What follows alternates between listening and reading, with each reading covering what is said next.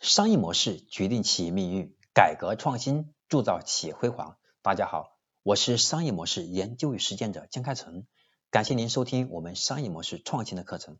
今天我将分享的是第三百零六讲：如何获得心智成长。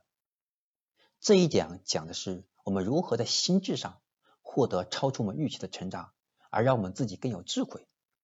所以今天这讲的核心是跟心智有关。希望我们在听的时候呢，可以结合自己的实际情况，让我们自己不断去反思，让我们获得更好的成长机会。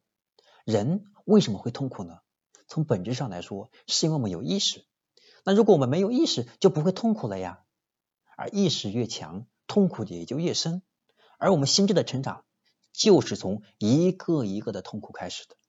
在对待痛苦的方式上，人和人却有着巨大的区别。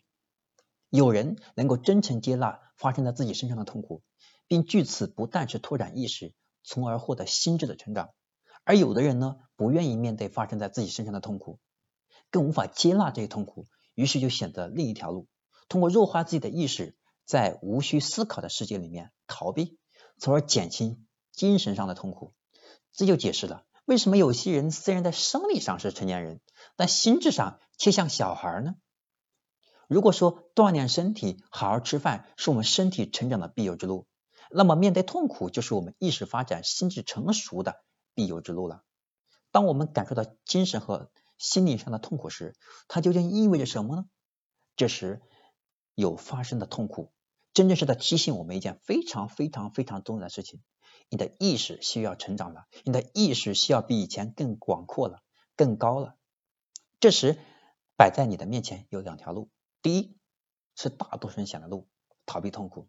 如果我们选择了这条路，就意味着我们放弃了对自我意识的拓展，以及对心智成长的努力，最终痛苦会一直存在，而且反复出现。还有一条路，第二条叫直面痛苦。大部分人不愿意选这一条，但如果你选了这一条，你就接纳了痛苦给你的一次成长契机。这时，如果你能顺应它，勇敢面对问题。主动去拓展意识，那么你的心智就会再上一层楼，变得更加成熟，越来越有智慧。我们经常讲，人的情商是在社会立足的根本，而情商怎么来的呀？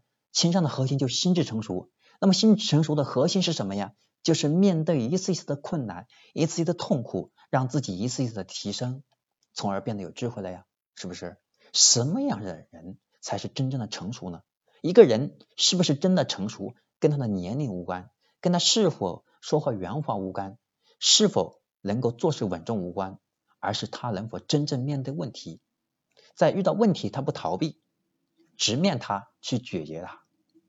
所以我们要想真正的走向成熟，就意味着我们得直面痛苦，承受痛苦的勇气，历练智慧，这就是我们今天要讲的核心。所以呢，我们想到的。